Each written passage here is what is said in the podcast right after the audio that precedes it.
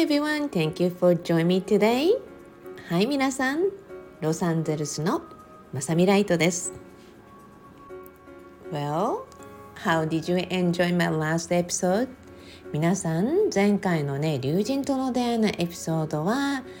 どんな風に楽しんで聞いていただけましたか？なんでこの話を出したかっていうとねもうその後もう完璧一点ぐらいもうアジアの人と会ったんだけどまさにね私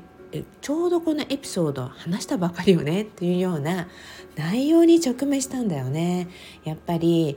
宇宙の計らいとか導きってすごいなって改めてまたね思いました。でエピソードをちょうど録音した後でもあったのでまあすごく私の中でもその時のこととかがすごく鮮明に思い浮かんだりとか思い出されたりとかしてねえそしてねやっぱり時を超えて全く数十年前に知らない人会ってない人でもその時の思いとかなんかいろんなシンクロシティっていうのがね綺麗にフィットしていくその凄さをねまた見させていただいてね「ワオ!」って、まあ、ユニバースパワーすごいなと思ってる中で今日皆さんへの完成トークです。実はね今日の録音はもうほぼ昼近いんですね朝一にやろうと思ったの そしたらねやっぱりね後回しにしないでしっかりと先にやらないといけないことは後回しにして録音から先にやろうと思ったらやっぱりねポンって連絡が入ったりしてでそれで後回しにしてた、まあ、用事をね先にやらないといけなくてねあのやったらあっという間に昼近くなってしまったんですね。皆さんもありませんか？何かね後延ばしにしたいなと思ってること。でもねやっぱり避けてもね来るんですよ。なのでまあね後回しにしたいなと思うものほどやっぱり先やんないといけないんだよなと今日もまたね自己反省しながら改めて また自分でねあのいろんな意味でのリマインダーとか collecting align myself っていうのをやりながら今を迎えています。今日はね言葉の選び方とかに近いようなねまあ、お話をしたいなと思います。まあその言葉の選び方ってね人生が変わってくると思うんですよね。でその言葉の選び方で言えばねもう亡くなったメンターの預言者先生とかはよく言ってたんですが人生の生き方が決まってる人は言葉が短くなるって言ってたんですね。まあ、短く表現できるって、まあ、自分が何をしたいのか明確だってことからもそうだと思うんですね。それはね私も先生がその話をした時に「I agree」ってすごく納得しました。なぜならまあ、私が15年間、うん、ずっと通訳をしてきたビリオニアはもちろんのこととにかく言葉が短かったんですね。でだからこそ私もね期待させてもらいました。なぜなら長い分だと絶対にあのフィットして会話にならないんですね。で重要な打ち合わせとかいろんなことをするにしてもどの言葉を凝縮してどんな風に言えばさっと相手の質問からの答えが来るかとかいろんなことをね本当に学ばせていただいてこれはね多くのミリオネアの人たちが同じ共通を持ってるんだなっていうことをねあらゆる点ですごく見せていただいたことがねすごく記憶にある中でで私がよく頻繁に聞かれる質問でそして先日も最近聞かれたんですけどもどうしてまさみさんはこんな表現の仕方とかこんな言葉とかこんな考え方をできるようになったんですかっていう話があったんですね。でねもちろんねあの経験にもよると思うんですね。で私がやってきた経験と皆さんがやってきた経験はどうですか？私と同じ経験してきましたか？私と同じぐらいの人たちとの流れであったり対応であったりしてきましたか？っていうとやはりそうでないんですよね。そうするとねやっぱり人はやってきた経験値によってすごく経験するたびに絶対に自分の成長っていうのが見られるはずなんですね。だからこそまず1に比べないこと。でもまあこれはね多くの人たちが比べてないつもりであってもいややっぱりまさみさんみたいに言葉選べないんだよなまさみさんいいよなとかっていうようなね人たちがねいるといるような感じでね時々メッセージとかもらうんですけどもでもねまず比べないことなんですよね。なぜなら私の経験値と皆さんの経験値違うしもちろん皆さんの経験してきたことを私が経験してるとも限らないわけですよね。ただほんの少し世界的に活躍する方々、まあ、いわゆる大きな視野を見ている人たちとのまあ、交流の中仕事関係をずっと私はやってきたことによって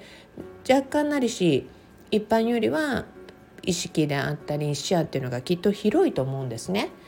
だからこそまず比べないことってでも参考になることはいっぱいあると思うんですね。でそれはねあいいなこの表現とかあまさみさんのこの言い方いいなと思ったらそれをねやはり目指していける人がいるっていうのはいいことだと思うんです。なぜなら私も同じように目指していきたいと思える人に出会ったからこそやはり今の自分があるんですよね。それはね世界的なの女性起業家であるカオルさんって方とか私のメンターであるずっとビリオネアのねネイサン・リックさんってあったりまあねお名前とかわからない人たち名前をちょっと出してますけどもでもねあの私がいろんな SNS とかいろんなところでこの方々のお名前出す時もあると思うので。あえて名前を出しましたがそれ以外にもね本当にその方々以外にもたくさんやっぱりいるんですよね。その中でねやはり皆さんにねまあ、あの言葉の重要さっていうのをちょっとお話ししていきたいなと思います。言葉のね重要さで言えば私うんと武田和平さんがメンターであるなんか本田光一さんこうちゃんさんって言われてたと思うんですが なんかねこの間 YouTube に出てきてなんかあの聞いていたらすごく頭のいい方でねこの方のすごい表現が好きで時々上がってくる時にはね見させてもらってね「いや素晴らしい素晴らしい」って YouTube に向かって言ってるんだけどもあのそその方以外にもこれまでも何人かいろんな話をしてきたと思うんだけどやっぱりね言葉の表現とか説明が上手な人本当にいっぱいいて世の中で。いやもう本当みんな素晴らしいっていつも思うんです。ね。でそこでね本田さんが言ってたことの中でやっぱりねいろんなことを学んでも私たちってねそのどう react するかどう反応するかによってねあの反応がね上手にできるようにしていくと人生良くなるんだよみたいな話だったんですね。ちょっと言葉が違ったらごめんなさい。だけどあのあやっぱりこれってねいろんなことを学んでいていいないいなと思ってるうちはやっぱり自分が反応とかねリアクションっていうのをねまだ上手にできてない可能性があると思うんですね。でも言葉にしても何にしてもそうなんだけど自分で意識しながら上手にできるように日々の中に取り入れていくことはいくらだって誰でもできると思うんですね。例えばねこの間ねこの言葉の話で言えば、まあ、こんなことがありました。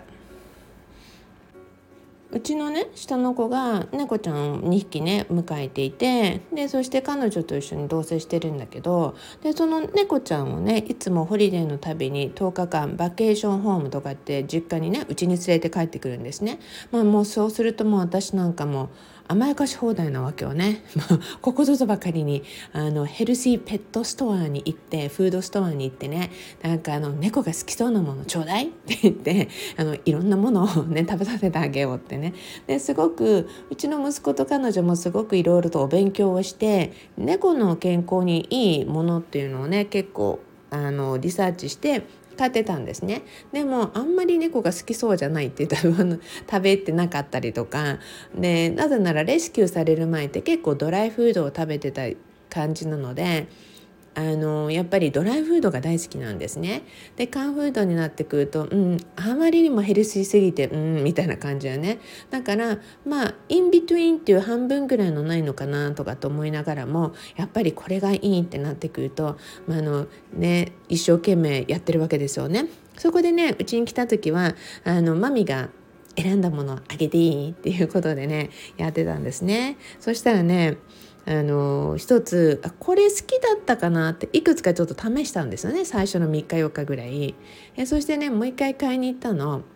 でで開けた時にねこれが確か好きなブランドだったよなって言ってまあよく食べてる食べてると思って缶とかをねあの捨ててしまったらあとはうーんあのどれだったんだろうみたいな感じでもう一回買いに行った時に多分これだったはずって言って出したらあんまり反応がいまいちだったんですね。でそれであ好きそうじゃないって感じでねで見てたら「えこれ食べないの？これ好きじゃなかった?」って「これ好きだと思ったのにごめんね」って言って「いやもうごめんね好きなのに気づけなくてごめんね」ってあのまたじゃあ好きなのを今度ちゃんと開けてあげるねって、まあ、私自分のことナーナって呼んでんだけどナーナがうまく気づけなくてごめんねって言ってでもう少しねあの食べたくなったら食べてみてって上手に食べたら別のものもねあのあなたたちが好きなものをね今度はちゃんと覚えておくね開けてあげるねっていう話をしてたんですね。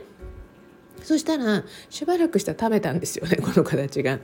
その時にね息子がねあの彼女の前でもあったんだけど、ね、こんな風にね笑いながらねこんな風に声かけたんですよね。すごいねってねあの「ナナの声のかけ方全然違うね」って言って猫たちに声かけてるんですよ。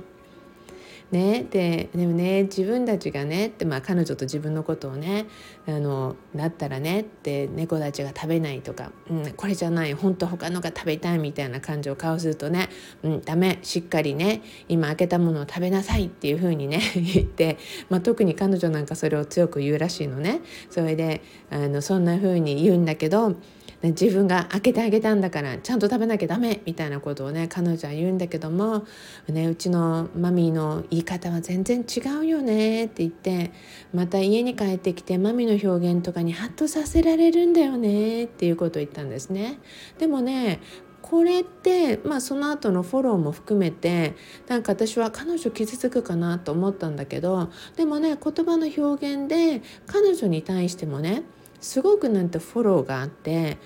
僕らもねやっぱり表現っていうのをまた改めていかなきゃいけないねって言ったんですよね。そうすることによってね、まあ、彼女にも温かい気づきをさっと与えてくれたんですよね。でこの時にね、まあ、私はその表現ができる息子の方があんたの方がすごいわって思ったんですね。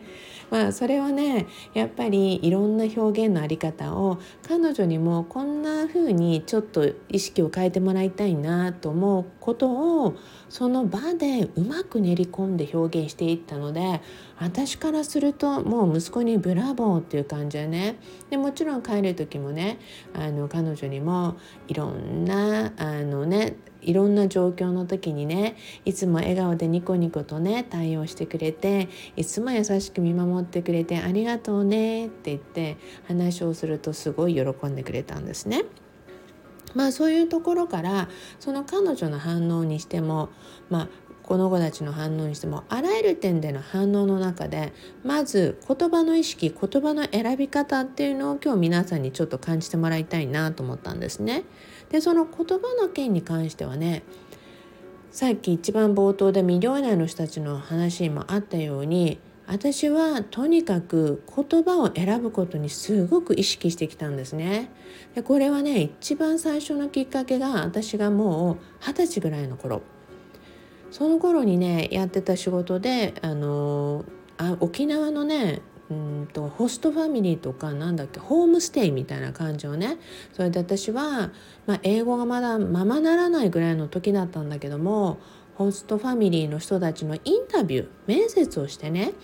でその大手の JAL パークさんとかねいろんな大手の旅行者のプログラムのそのホームステイプログラムの一環のねホストファミリーのインタビューを実はやってたんですね。でそこでねいろんな人の表現の仕方が異なるっていうことでそこから出てくるバイブレーション反応であったりこの違いは何なんだろうと思った時に一つ一番最初に気づいたのはボケブラリーのこの多さ少なさだったんですね。そこからすごく言葉の表現っていうものに興味があって言葉のボキャブラリーとか考える力とか今ねポンってなったんだけど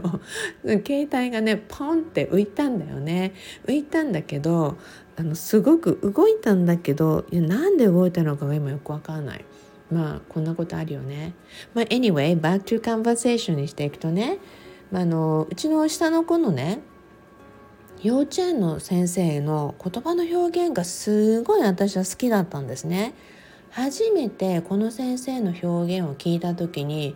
わなんて素敵な表現をするんだろうと思いました。でそこからねこの先生の言い回し言い方っていうね言葉をねすごくあの私が共感したものいやこの表現絶対いいと思ったものはいつもねノートに実は書き留めてたんですね。でこんな表現のできる人になりたいってすごく私が一番最初に思った時でした。今でもこの先生とは交流があって仲良しでものすごくねそのモチベーションの上がる子供たちにね その上手な言い方とかそういうところも含めてねいやこの言葉の選び方っていうものはすごいなと思ったんですね。でその前にも私なんか主人と結婚した時にねの主人のお父さんが、ま、あのもう亡くなったんだけどうちの息子はね言われたことをね1週間経ってからじゃないとやらないって有名なんだよって言われたんですね。でそこでね、まあ、今でもそれは結構あるんだけどいや本当だったなと思うんですね。でもねちょうどそのもうね結婚して子供たちがまだちっちゃい時とかもどんな風に言えばこの人が結構早く動くかなっていうところをすごくやっていてだから私はもう単純に褒めれば楽だったんですね。なのですごい褒める言葉とか主人のやる気が出る言葉っていうのを結構使っていました。それはね子供たちにもやっぱ同じだしもうだからこそねなんてすごく旦那って楽なんだろうってその時は思ってたんですね。でもまあ主人が社会に出て、まあ、このね10年ちょっとぐらい前にねやっぱり社会の荒波初40過ぎてるのに初社会人みたいな体験をねミリタリーを軍をリタイアしてから初めて体験したのでまあそれをね私はもう40過ぎてるから全然大丈夫だと思ってたらやっぱりそれが初社会人っていうところを私も見逃していてその時にねやっぱりいろんな痛い経験を主人はちょっとしたんだけどだそこでもねあのやっぱり言葉っていうものをすごくやっぱりその時も違った視点の言葉選びっていうのをしてきました。だからこそねまあいろんな場でいろんなメンターとなる人参考になる人がいてまあ自分が主婦的なことを母親であったりまたは仕事をする場であったりそれぞれのね言葉の表現っていうのは変わると思うんですね。でもその言葉の中でどんな言葉を選んで表現していくかで一番聞いてるのは自分なのでその言葉の表現をねすごく意識して意識して意識して今があるんですね。だからこそねあさみさんみたいにうまく言えないんですっていう人たちがね